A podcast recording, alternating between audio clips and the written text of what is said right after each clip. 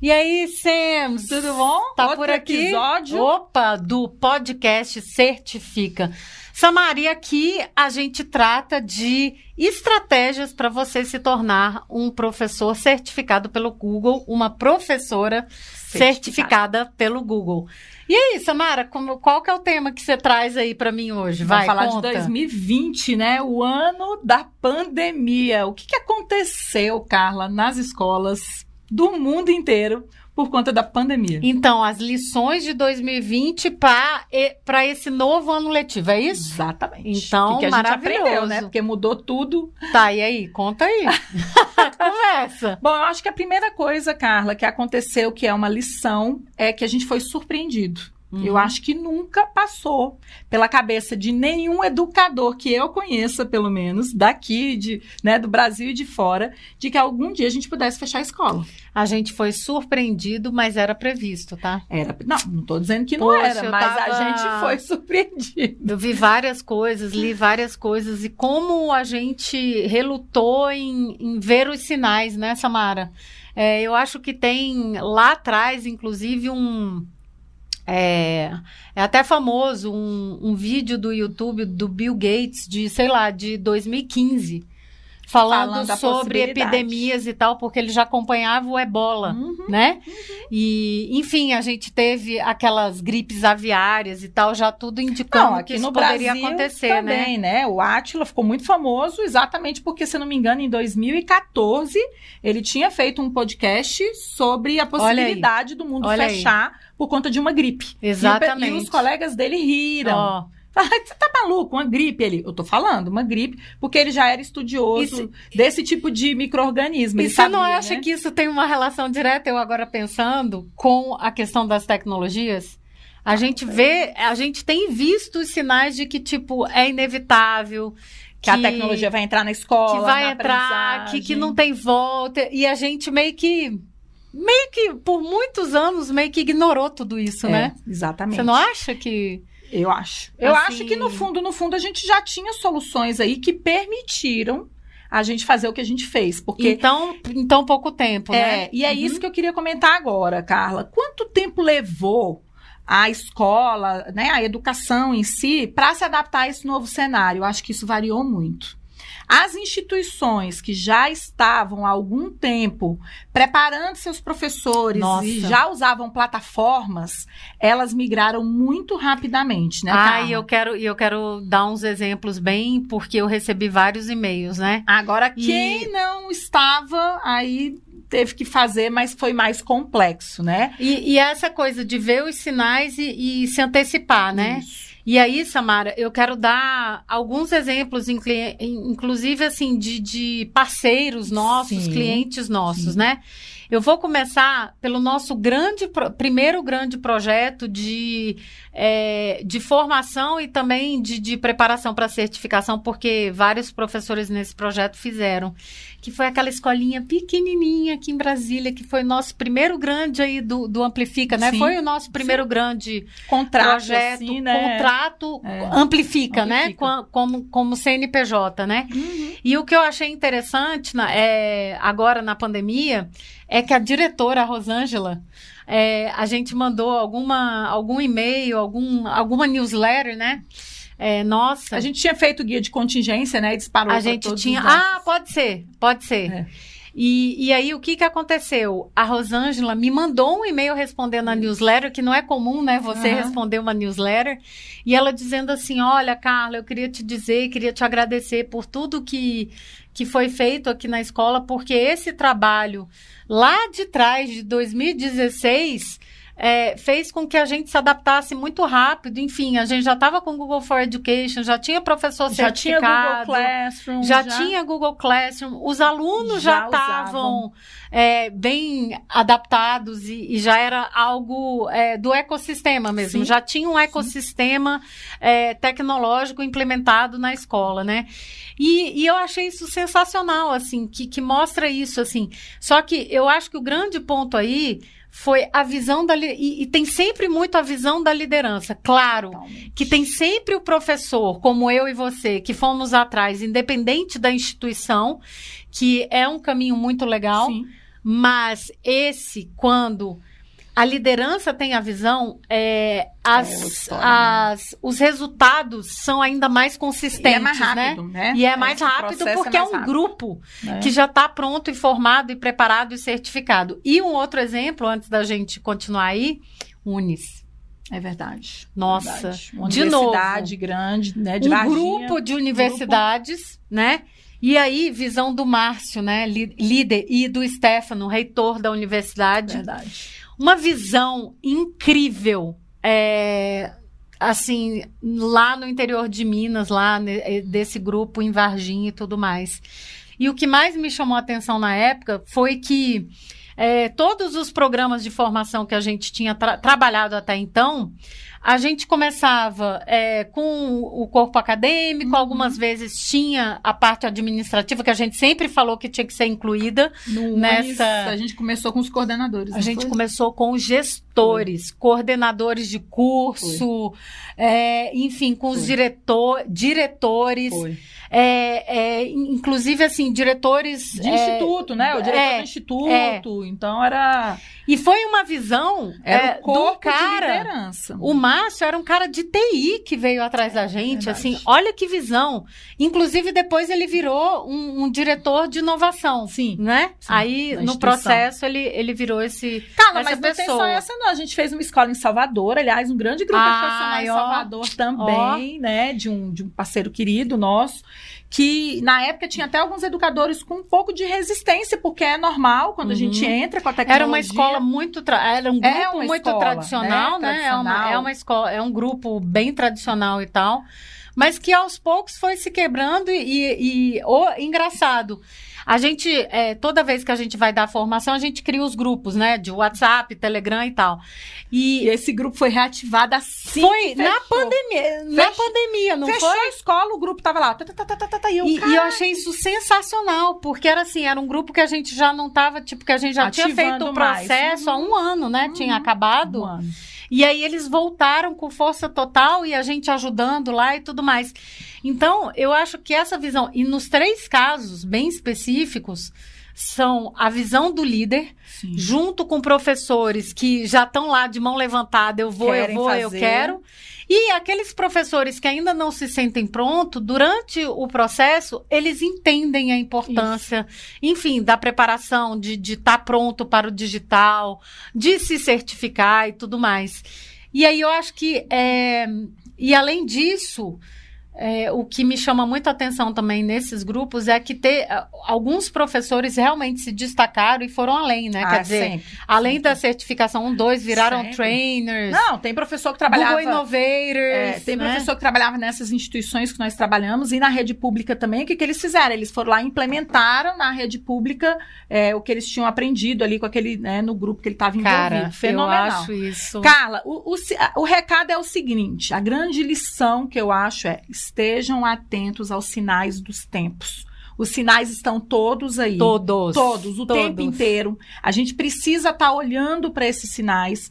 A educação era o único segmento da sociedade que ainda não tinha passado por uma grande transformação tecnológica. E se a gente parar para pensar, Carla, sem tecnologia a gente não teria vencido a pandemia. Não. Porque o pessoal fala, ah, mas tem aluno que não tem. Tá, mas para imprimir o material e fazer chegar no seu aluno, alguma tecnologia você usou Já com usou, certeza. né? ou Já usou o Xerox. telefone, ou usou o WhatsApp. Alguma coisa você teve que fazer no meio do caminho para se conectar com esse aluno, para poder fazer o material chegar nele. Com certeza. Então eu acho que assim é um caminho, eu particularmente acho que é um caminho sem volta. A gente vai usar a tecnologia agora cada vez mais. Cada vez mais. No ambiente da educação. E é claro, Carla, a gente passou, aí- passou em 2020 por um processo de transição, Uhum. né? Então, assim, pais, alunos, né? Eles receberam essa mudança que veio na escola a- e assim, e muita gente incrédula, né? Eu ouvi muitas vezes de que 2020 seria um ano perdido. O que, que você acha disso? Eu não acho.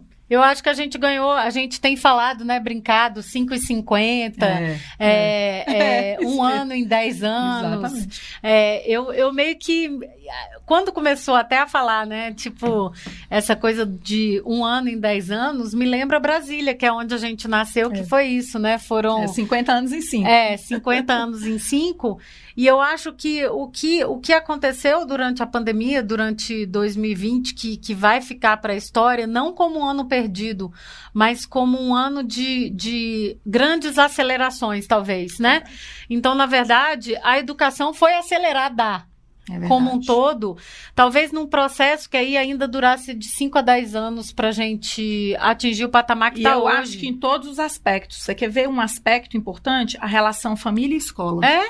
Eu acho que nunca, nunca eu, como educadora, recebi tanto reconhecimento das famílias. É do que agora. Porque quando o pai teve que ficar em casa ajudando a alfabetizar o filho, cara, Não, olha. tendo que ensinar o filho a se comportar, né, a sentar na frente do computador para assistir uma aula, ele começou a entender o que era o trabalho do professor dentro da escola, porque começou. querendo ou não, ele teve que educar o filho ali de, de uma maneira, né, cara, ensinar a fechar a câmera, abrir câmera, a se comportar no chat, a vestir um uniforme. Então, assim, eu acho que foi uma transformação tão grande que ela não é só tecnológica, ela é de comportamento também. Ela é comportamental, sim. Eu acho que a gente ainda vai, por muitos anos, aí isso vai estar é, tá aí muito presente. Eu acho que só vai, enfim, a gente só vai evoluir e tal.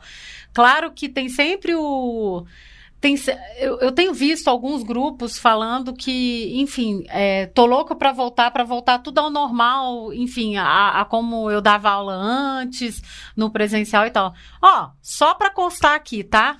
Isso não vai acontecer. Tipo assim, você pode até tentar. Só que eu acho, Samara, que é muito difícil, assim, você pode até querer voltar ao status quo como ele era antes. Só que eu acho isso complicado, porque eu acho que nem os alunos e nem as famílias vão aceitar Exatamente. esse tipo retrocesso de assim, de ai, vamos voltar e fazer do jeito que era antes. Não. O que você tem que fazer, e assim, eu acho que como ser humano, é a gente pensar no nosso crescimento, na nossa evolução, de ir para frente. E o que, que eu aproveito de bom disso tudo, é. gente? Porque aqui, e é engraçado isso que é interessante eu e a Carla, a gente se posicionar. A gente não é a favor da EAD, tá? Para educação básica.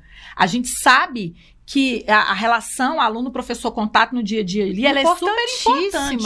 O que eu não consigo entender, Carla, é porque que quando um aluno precisa ficar em casa hoje em dia, é, doente, por exemplo, ele pegou uma doença e precisa ficar afastado. Por que, que ele não pode continuar acompanhando as Com aulas? Com certeza pode. É isso, é, é, é essa mistura das vantagens do presencial com as vantagens da, do ensino remoto que a gente tem que pensar agora, é. porque é, é, é para frente mesmo que a gente olha. Eu acho que a gente é, até para a família, a família, é, quando conversou com o filho, para ensinar ele a se comportar ali diante do ensino remoto, ela agora vai acompanhar, ela quer acompanhar, porque ela assistiu a aula agora, ela vai acompanhar mais proximamente. Então, assim, é, eu sei que alfabetizar uma criança deve ter sido um, um desafio tremendo é, uma família não, não sendo alfabetizadora, alfabetizar uma criança em casa, porque isso é papel das professoras é. do, e dos professores. Especialistas, né? Especialistas. Né? Mas eu acho que a gente tem que olhar também para o lado bom. É, as crianças puderam ficar mais tempo com os pais, uhum. entendeu? Então, o que eu penso é o seguinte: foi tudo muito novo para todo mundo, de maneira drástica. drástica. E não precisa ser. Não precisa ser drástico, né, Carla? Não, não precisava a gente ter uma pandemia para usar a tecnologia como estratégia de aprendizagem. Eu né, acho que forma. não. E assim, você falou aí do, do ensino online e tal, para, enfim, Funde 1, por exemplo, e tudo mais, é. que é muito desafiador é. e tudo mais. Só que assim. Eu acho que quando a gente. E aí é que tá o status quo, né? O voltar, né? O, quais são as lições de 2020 para 2021? É, é a gente pegar o que a gente aprendeu entender o que, que realmente vale continuar. Quer dizer, é, para a educação, vamos dizer, educação infantil, anos iniciais. Poxa, claro que você não vai fazer ensino online como você faz para ensino superior e tudo mais, mas a forma de se comunicar com os pais muda, muda. pelo digital. E antes a gente ainda estava acostumado muito só com o caderninho. É verdade. O caderninho se perde. A gente tem um, um amigo, o Varide, que tem um, um super. A agenda, né? Que desenvolveu. Um super aplicativo, É. Class App, maravilhoso e tal para as escolas, que é isso, que era a frustração dele como pai, vindo de uma área de inteligência artificial Uhum. e tudo mais. Então eu acho assim que esses avanços que a gente teve, a gente não pode perdê-los, né? Eu acho que a gente tem que amplificá-los. E assim, entender o que que faz sentido nesse novo momento e o que que realmente não faz sentido e que a gente precisa repensar. Será que há outras formas de fazer? E eu acho que essa foi a grande pergunta que a gente se fez em 2020, que a gente tem que continuar fazendo. É isso. Tipo assim, Se de que forma? desafiando. Exatamente. Se desafiando. De que formas o digital pode nos ajudar como instituição educacional, como educadores? É, como eu posso melhorar a aprendizagem por meio das tecnologias educacionais, né? Então acho que são perguntas assim super relevantes. E aquela que eu amo, que é assim, e se a gente fizesse, fizesse de um outro jeito. de um outro jeito, entende? Exatamente. E a gente começasse a fazer mais essas perguntas é, para começar a trabalhar e, e trabalhar de uma outra forma. Concordo plenamente. Enfim, é, pensar a educação num, em um outro patamar aí que não é o de 2019. Tem que ser o de 2021. Exato. Não, Não é é de uma 2019, volta. não é o de 2020, é uma É o de mistura, É o de 2021. 2021. É, É um... todo o repertório que você traz como É professor, o que que, a as gente- instituições trazem, junto com é, o que a gente tem melhor de mais humano no ensino analógico, né? Quer dizer, no presencial, junto com o que as tecnologias podem nos ajudar no digital. É o que, que a gente vai fazer com tudo que a gente aprendeu. Isso. Ponto. Pra mim é isso. É o que isso a gente vai fazer com tudo que a gente É aprendeu. aí. Porque vo- se você aprendeu alguma coisa, não dá pra voltar né, no patamar anterior. Carla, mas nós tivemos. essa- a gente falou muito aqui das mudanças positivas, né? Daquilo que agregou pra gente. E mudanças negativas por conta da quarentena. Eu quero falar uma. Hum. Eu acho que a gente passou muito tempo, sim, é, fora da escola, tá? Para mim, escola, educação é item essencial. Então, eu particularmente acho que é melhor fechar bar e abrir escola, né? Se é para abrir alguma coisa, abrir escola. E eu entendo que a gente acabou demorando muito nesse processo, acho que no mundo inteiro, a gente tem colegas, inclusive do exterior, é, lá nos Estados Unidos, que está numa situação bem complexa da pandemia, que fechou tudo de novo, teve que Uhum. fechar tudo de novo, né? Então, é, que mudanças, assim, então, para mim, a, a, a gente passou muito tempo em, em ensino remoto. Eu queria muito que isso tivesse sido resolvido do jeito que foi resolvido, que é esse rodízio de alunos, tal, para a gente poder ter um pouco de contato com os alunos mais rapidamente. E você, alguma mudança negativa aí? Eu acho que talvez uma questão negativa seja o número de horas que a gente passa numa tela. Tá. Isso, isso é, Verdade. Para mim não foi, ao contrário. Para mim foi o momento de eu olhar, cara, eu tô muito. É, a, gente sem, a gente trabalha no digital, a Sim, gente trabalha sim. com o digital, né? Então isso é, é fato. é, a gente passa muitas horas. Mas para mim, pessoalmente, foi um momento de reavaliar e eu tô tentando. Esse número de horas de tela. É, é tipo, é, estar mais ao ar livre, fazer algo ao ar livre, é, sem tela. Então, isso me fez repensar, mas eu sei que para a maioria da população mundial não é o fato. Não, o não é fato é, o verdade. contrário. É, a gente tem tido cada vez mais tempo de tela. E se não é tela, tipo, estudando, trabalhando e tal, a gente tá numa tela assistindo um Netflix para TV, relaxar, né? Então, Essa é uma mudança negativa da eu acho que acha, né? eu acho que é, para alguns foi um momento de repensar, mas eu acho que ainda para milhões, bilhões talvez, ainda não tenha sido. E é, em termos negativos, eu acho que também é, as consequências socioemocionais aí é, da pandemia, que a gente ainda não tem como analisar em toda a sua profundidade. Já estão saindo estudos e tudo mais. É Só porque que já eu tem acho, um ano, né? é, Desde o primeiro lockdown no mundo, que foi na, na China, É. já fez um ano agora, É. em dezembro, né? Só que eu acho que é, o que a gente viveu ano passado, o que a gente ainda está vivendo, vai ter consequências aí e a gente Tá. não sabe como que isso vai impactar as nossas crianças. Né? Eu sei que, por exemplo, eu posso dizer lá de casa, é, o Caio foi um que sofreu Uhum, muito. uhum. E, inclusive, teve, tipo, um quadro depressivo, que não é dele, Uai, porque, não teve nessa pandemia? porque ele era esportista, né? E- e então, ficou assim, para os esportes foi para quem é complexo. esportista é, é foi muito complexo né então assim o fato é, é, meio que é, resumiu um ano que talvez seria o melhor ano da vida dele que é, o terceiro, ano, né Uhum. do ensino médio Fim do ensino médio. então ele teve que antecipar algumas coisas que, que não foram, que, que não o ajudaram em nada, Uhum. quer dizer, só trouxeram para a equação talvez uma complexidade Mais maior. complexidade. Uhum. Porque, por exemplo, você está no, no terceiro ano. Você tem. Então, o que acontece. E, e o que eu acho assim de negativo é essa, essa questão dos rituais de passagem. Que ficaram em vários perdidos. níveis, né? Vários níveis. É, Aniversário, por exemplo. Luto, luto. você não tudo. poder enterrar É. um, um ente querido e tudo mais. E essa questão, por exemplo, dos meninos, dos rituais que a gente tem no, no universo educacional, da, da né? escola. Exatamente. Então, por exemplo, essa coisa do terceiro ano, o Caio não teve a isso. formatura, A formatura. festa. São rituais importantes, sabe? É, é o início do novo Eu ciclo. Fico pensando para as crianças lá na alfabetização, que é, que é o ano que dorme na escola, que tem a noite do pijama, enfim, isso tudo foi perdido. Certamente, Carla, são, são impactos aí que a gente não vai. Enfim, eles não vão aparecer agora, a gente vai enxergar muito depois, olhando para trás, que é assim que a humanidade aprende também. E eu acho que uma outra mudança negativa que eu vi, Carla, foi a tentativa de transformar o online no que era o presencial. Pô, isso é muito ruim mesmo. Por exemplo, o aluno, vou pegar aqui ensino fundamental, anos iniciais. Eles têm aula com a mesma professora, né?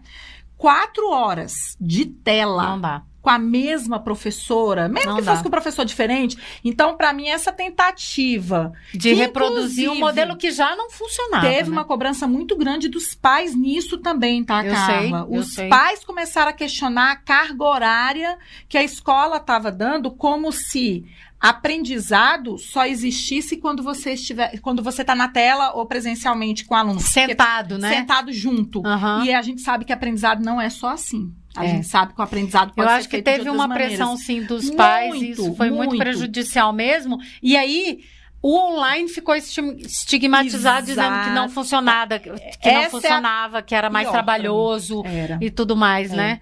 Porque, no fundo, o que as pessoas quiseram fazer foi trazer para o online a mesma estrutura que a gente tinha no ensino O presencial. mesmo modelo mental, Mesmo. né? De- inclusive de mesma, hora-aula. é, de gestão. de Gente, aula. não Então, funciona. E eu assim. acho, Carla, que 2021 a gente ainda está derrapando nisso, porque eu tenho escutado muito falar que por conta de pressão das famílias e, e, e na educação E coisa assim. rematrícula, né, Samara, É, agora. Aí eles estão botando a câmera agora dentro da sala de aula para o professor dar aula para quem está em casa e para quem está no presencial. não funciona. Eu vou deixar bem claro aqui que eu não acredito nesse modelo. Eu sei que várias instituições não estão fazendo, funciona. mas isso para mim é uma mudança negativa, porque como que o professor vai dar atenção para quem está no presencial Não vai. e olhar para o chat para quem está vai. no online? Alguém vai. ficar sem atenção aí no meio do caminho. E eu não entendo, Carla, por que que a gente não internalizou ainda a diferença entre atividades síncronas e assíncronas. Porque enquanto eu estou no presencial lá com o meu aluno, eu posso estar com o pessoal do online fazendo uma atividade assíncrona. Por que, que ele tem que estar na tela? Por que, que ele não pode estar fazendo outra coisa? Então, Então eu acho que tá assim, isso é uma mudança que eu considero negativa. Pô, é mesmo. Eu acho que você tem toda a razão e está estigmatizando o digital e, e, é, enfim, as tecnologias, o online, por, né? Aí o digital E- não vai funcionar nunca. É, ele vai ser e, sempre e ruim. aí, e aí, alguns acabam usando isso como desculpa para dizer, tá vendo? Eu disse, não Que não funciona. Só que não funciona se você quiser pegar tudo que você já fazia naquele, é, num quadradinho e tentar colocar num- numa bola, né? Assim, tipo, Exatamente. não dá, não dá. Então, é, o, eu, eu, eu concordo com você, assim, eu acho que esse modelo que está sendo previsto, eu até falei isso esses dias, que assim, muitas vezes, essa coisa de você transmitir, né? Quer dizer, você tá em sala de aula transmitindo para quem está online e quem está ali na sala, é, é um modelo muitas vezes implementado por lideranças que, inclusive, não estão na sala de aula para entender que isso não funciona, né? Não fazem mediação pedagógica É, para tomar essa decisão. Exatamente, exatamente. Então, é, e aí, assim, qual que é a solução? A gente já falou milhões de vezes sobre isso, depois é só procurar aí nos nossos Outflex. é, chama um modelo Outflex, que é altamente flexível, é uma preparação para os dois ambientes, como é que você trabalha trilhas de aprendizagem. É uma outra vibe, que é uma vibe, inclusive, que tem na certificação.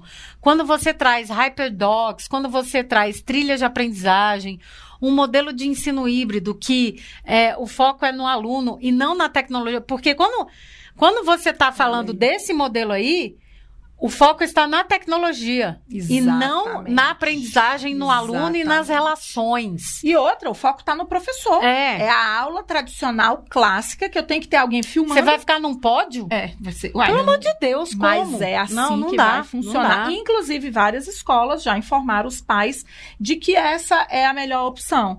E, Não é enfim, a melhor opção. Tem é. outras opções.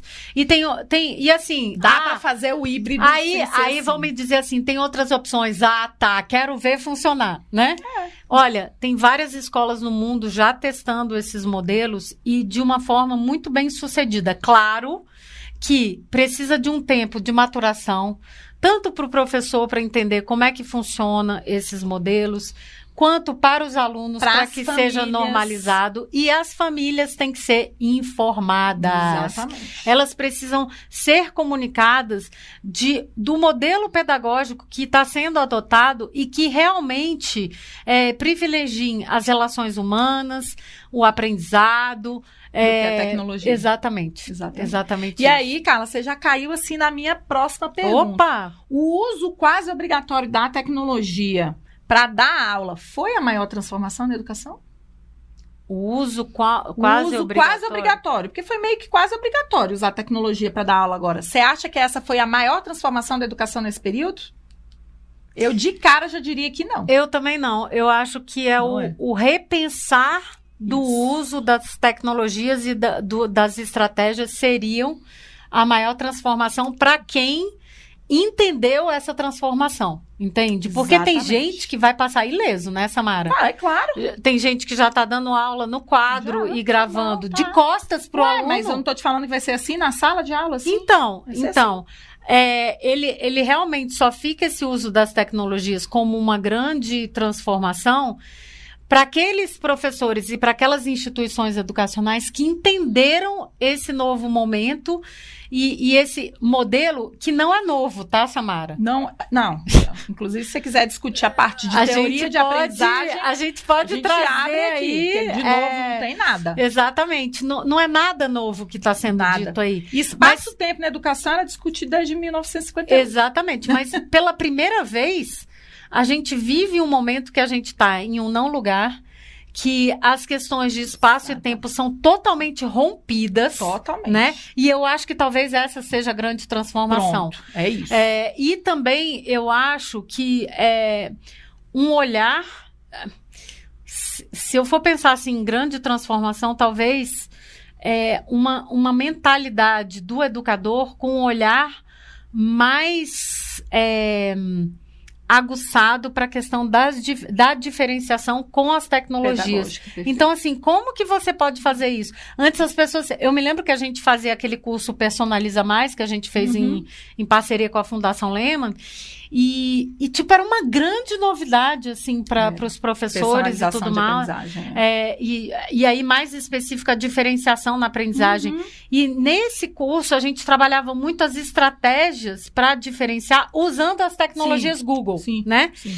E, e era uma grande coisa e tal. E hoje eu vejo que tem professores que já estão lá, assim, pensando em como que eu posso utilizar. Ah, vou dar um exemplo aqui, o, o André César, de Olinda, a forma como ele trabalha é, aprendizagem baseada de projetos numa escola técnica que tem todo um currículo, mas mesmo assim ele consegue usar as tecnologias, fazer com que o aprendizado se torne mais visível, que eu acho que essa é uma outra grande Outro ganho, né? é um outro ganho aí é, nesse período, cada vez mais a gente usando das tecnologias para trazer a visibilidade e tangibilizar essa, essa aprendizagem, uhum. não só para os alunos, para a instituição e para os pais, né? Para a família, claro. Então, total. eu acho que é por aí. Eu acho o seguinte também, Carla. A, a gente sabe que essa transformação ela foi potencializada por conta das ferramentas de streaming. Uhum. Se a gente pensasse aí, talvez, há 15 anos atrás, fosse mais complexo transmitir uma Nossa, aula nem me fale. no volume que a gente transmitiu E era agora. muito caro. A gente usava uma plataforma nessa época Sim. e era muito caro. Era, era inviável, né? Ela era inviável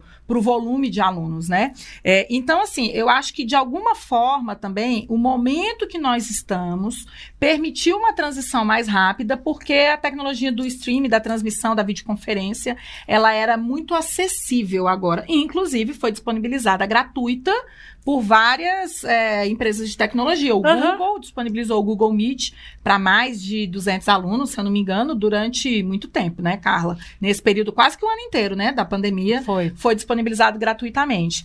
Mas o que a gente tem que entender, pessoal, é que o professor continua sendo a ferramenta insubstituível, Carla nesse processo. Porque é, fica parecendo que a tecnologia ela vem para substituir isso, isso trabalho. É um que já vinha é. lá dos Jetsons, né? É. Tipo assim, eu me lembro, que é o Samara, que vai dar aula, nos né? anos 80, nos anos 90 tinha quando realmente as tecnologias começaram a entrar aí é, no, no ensino, né, na, na, no ambiente educacional, tinha aquela coisa, tinham vários, tipo as, as manchetes assim, é, será que robôs e, e computadores computadores vão substituir o professor? Nunca, né? Ficar tranquilo. Nunca. Pode ficar tranquila, que tá aí. Inclusive, tem os painéis aí que medem quais são as profissões que, ah, que vão deixar de existir é, por conta da tecnologia. Professor é uma não que a probabilidade é, é baixíssima. É. Tipo, não... Por quê? Porque é, é, ensinar e aprender tem a ver com relação humana. E o professor tá ali por conta desse relacionamento que a gente tem com o aluno. Por isso que a gente fala tanto da relação aqui. Agora, Carla, se a gente parar para pensar os professores de agora, porque a gente teve que se adaptar a 2020, uhum. então. Então, os professores de 2021, eles estão mais preparados para uma mudança súbita do que a gente estava em 2020? Ah, com certeza, né? Acho que mesmo que tenha sido. É, porque os professores encararam isso, óbvio, de, de formas muito variadas e diferentes e tudo mais. Só que mesmo aqueles que avançaram um pouquinho, já foi um avanço. Ah. Então, o professor de 2019 não vai ser o professor de 2021. Não, vai, não tem como você ter passado ileso. Nem de 2022, nem não, de 2023. Não, vai ser, não vai ser. Então eu acho que eu acho que agora a gente pode começar a falar em mudanças incrementais, né? Quer dizer, você é, teve aí 2020 como um choque né, de realidade. De é, é reativo, de caos, né? de, de, reação, reação e tudo mais. Mas eu acho que agora o momento realmente é, é da gente começar a pensar que mudanças a gente quer fazer é, na nossa prática pedagógica e que faça cada vez mais sentido, tanto para a gente, porque não é só fazer sentido para o aluno, tem que também fazer sentido para a gente, porque se a gente não tiver confortável com aquilo, se a gente não acreditar, o aluno sente, né, Samara? E aí, Carla, você entrou aí... num ponto assim, porque eu acredito assim fielmente. Depois de 2020, a capacitação de professores com fluência digital vai ser mais valorizada pelas instituições educacionais Nossa. e pelas famílias os pais também vão passar a reconhecer que é importante que o professor tenha fluência digital. Você não acha? É, eu acho total. Eu acho que a gente. A no... Bom, é só falar da nossa demanda aqui. é verdade. Cara. A gente brinca que os dois... humilhados estão exaustos, é. porque o que a gente trabalhou em 2020 é, para ajudar a alavancar esse processo da transição e da fluência digital dos professores foi muito, né, Carla? Quantas escolas procuraram a gente? Quantos professores? E, e eu vejo. Sabe o que, que eu acho mais interessante, Samara?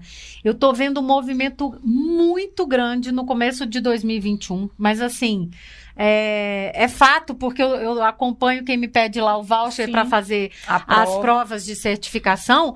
Pessoas que é, já passaram pelo processo de preparação com a gente no ano passado. Mas não tiveram mas, tempo de fazer ou não tiveram tempo, ou se enrolaram e tal. E estão acabando o processo agora, porque a gente faz todo um acompanhamento, mas acontece uhum. da pessoa. E a gente continua acompanhando uhum. nos grupos e tudo a mais. A galera toda. Samara?